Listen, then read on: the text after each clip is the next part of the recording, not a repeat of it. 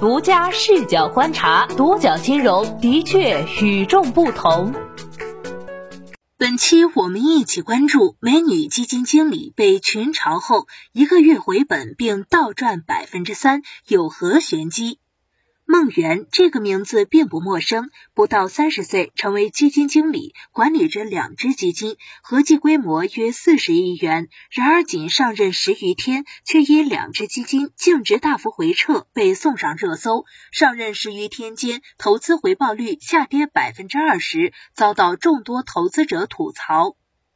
截至四月二十七号收盘，梦圆管理的两只基金净值收益率由下跌转为正收益，达到百分之零点九七。也就是说，梦圆自三月九号亏百分之二十的低点开始，基金在三十三个交易日上涨接近百分之二十二，实现逆袭。近期医药板块掌声一片，早在三月初，那个被称为最惨医药美女基金经理的孟源也成功逆转。孟源管理的基金收益不仅回本，还倒赚百分之三，这一切只用了一个多月时间。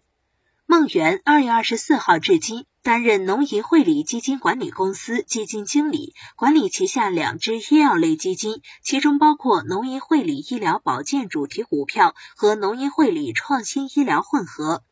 据支付宝基金界面显示的内容，近一个月以来，农银汇理医疗保健主题股票累计涨幅百分之十三点一八，在六百三十五只同类基金业绩排名中位列第五名。另外一只基金农银汇理创新医疗混合，近一个月累计涨幅百分之十二点零一，在三千三百七十只同类基金业绩排名中位列第六十二名。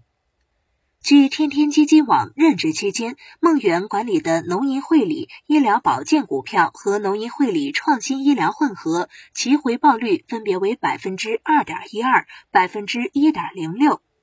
而在三月十号仅任职十四天，梦圆管理的两只基金的回报率双双跌破百分之负二十，一时间梦圆因一亏成名而火出圈。三月九号，农银汇理医疗保健基金的基金净值为二点五一七九元，是该基金今年以来的最低点。截至四月二十七号，农银汇理医疗保健基金净值已反弹到三点一三零三元，也就是说，该支基金从三月九号至四月二十七号期间，其净值上涨百分之二十四点七。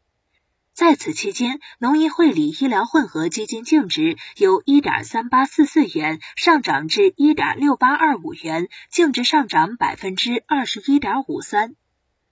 一个半月时间里，这位美女基金经理使用了什么独门秘籍，将这两只基金成功实现逆转的呢？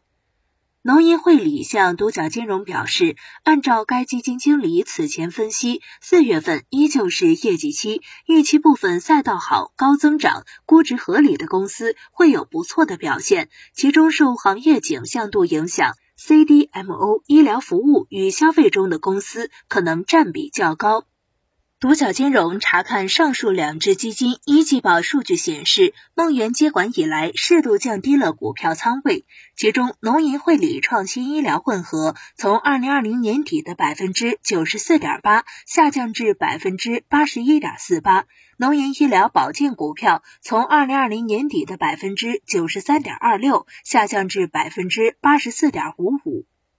除此之外，前十大重仓股集中度也有所调整。其中，农银汇理创新医疗混合从二零二零年底的百分之七十一点三七下降至百分之六十二点三九，下降八点九八个百分点。农银医疗保健股票从二零二零年底的百分之六十九点零四下降至百分之六十三点一四，下降六个百分点。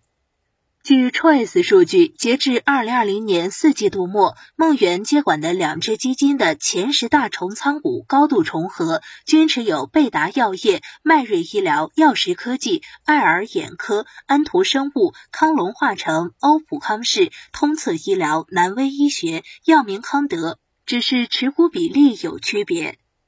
近期梦圆管理的基金净值上涨，与上任男性基金经理的不同之处，其中之一是在两只基金的前十大重仓股中分别调出、调入一只。与前段时间火爆全网的公募一哥张坤操作一致，一季度两位基金经理均减仓了通策医疗的股份。梦圆对农银医疗保健股票。调入了医美概念股爱美克，调出通策医疗。卖玻尿酸的爱美克被称为“女人的茅台”，最近一个月涨幅已超百分之三十六。农银汇理创新医疗混合则调入了智飞生物，调出爱尔眼科。截至四月二十八号收盘，该只股票从三月九号收盘的一百四十七点七八元每股涨至二百零九点零一元每股，涨幅达百分之四十一点四三。此外，与上一任基金经理在去年四季度末的持仓股票对比看，梦圆操作的医药股前三大股票中，康龙化成和药石科技功不可没。二零二零年第四季度，康龙化成在农业汇理创新医疗混合中占净值比例为百分之七点七九。该只股票在二零二一年第一季度的净值比例调整至百分之八点八。农银医疗保健股票净值比例由去年四季度的百分之七点八五调整至今年一季度的百分之八点八。近期从 A 股市场表现看。梦圆调整的康龙化成几乎与医美板块并驾齐驱，在整个医药股中傲视群雄。以今年康龙化成股价走势为例，该股价格在三月十二号触底，盘中一度触及一百元每股的低谷，此后企稳回升，截至四月二十八号收盘，报价一百六十七点九四元每股，期间涨幅超百分之六十七点九四。去年以来，理财成了我们生活中绕不开的话题。在 B 站、抖音、小红书等平台搜索基金，很多基金经理博主们展示投资收益、如何买基金等话题，成为用户评论的焦点之一。将时间拉长，独角金融观察发现，医药板块已持续上涨一段时间。现阶段，投资者该如何选择基金？梦圆调入的两只股票涨幅均超过百分之三十五，接下来是否会成为股票中的网红款？对此，东方财富证券四月二十八号发布的研报中，维持对智飞生物增持评级，评级理由主要包括营收与净利润均高速增长，业绩基本符合预期。此外，该企业高利润率的自主产品放量、代理产品销量大幅增加，且研发投入持续增加等。不过，东方财富证券还称，该企业存在新品研发以及销量不达预期等风险，还需审慎。招商基金副总监侯浩发表观点称，在业绩和需求增长、政策促进趋势下，医药板块的长线景气度依然较高，可通过定投等长期投资方式来把握高成长景气赛道机会。广发基金经理对此表示，长期看，医药仍然是比较好的投资赛道，但最终还是需要根据自身风险承受能力选择。公募人士认为，应该相信专业的力量，投资者需要对基金产品重仓股和基金经理做进一步观察。如果是长期业绩优秀的基金经理，持仓股票也是一些各自领域优质的公司，行业分布相对均衡，就没必要过度担心。关于近期的行情是继续持有还是落袋为安？你的应对策略是什么？欢迎留言讨论。